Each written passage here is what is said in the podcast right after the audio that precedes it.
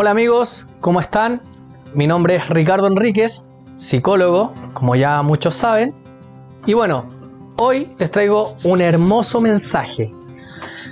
Pero primero, quiero recordar mi época en el colegio, en la enseñanza, en la educación.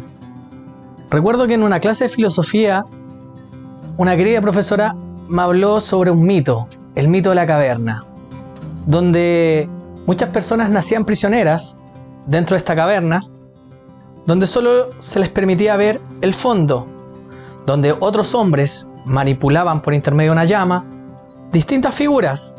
Por ende, estas personas creían que solo esa era su realidad. Como ustedes pueden ver, muchas veces no sucede eso. Estas personas permitían que solo un hombre pudiera salir de esta caverna a conocer la realidad externa. Aún así, habían preguntas, como por ejemplo, ¿se podrá adaptar a esta nueva realidad? Al sol, al viento, a la naturaleza. Aún así, este hombre veía más allá. Este hombre lograba obtener un aprendizaje mayor. Y es así como quiero dar la introducción a lo que vamos a conversar hoy. Vamos a hablar directamente desde la educación, desde el aprendizaje, la educación misma.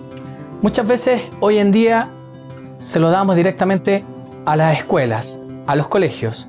Aún así, en nuestra labor como adultos, como profesionales, como padres, como adultos significativos de cada niño, enseñar y modelar el aprendizaje de nuestros niños, niñas y jóvenes.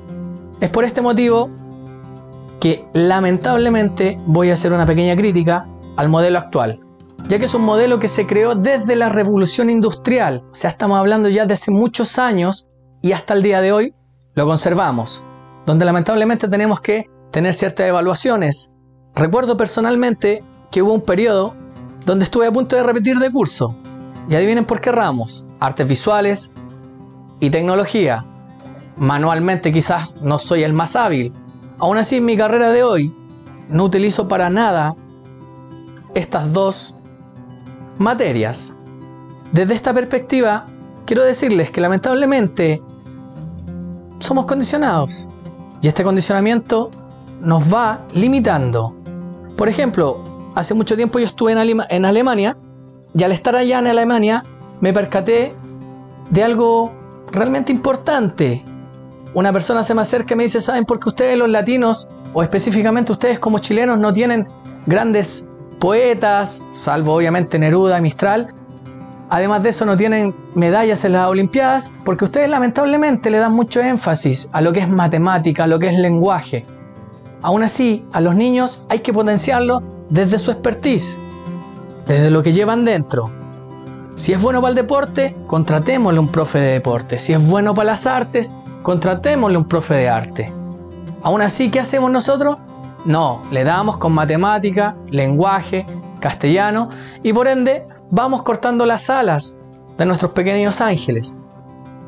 Y es así, este mensaje que queremos hacerle llegar. Y además de esto, tenemos algo muy importante también que mencionar. Hoy en día estamos en la era de la información.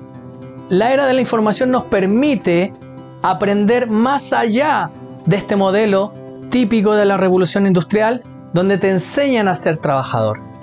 Hoy día la gente, las personas, los jóvenes quieren ir más allá y tenemos que permitirlo. De hecho nosotros mismos como adultos también podemos permitirnos hacer eso.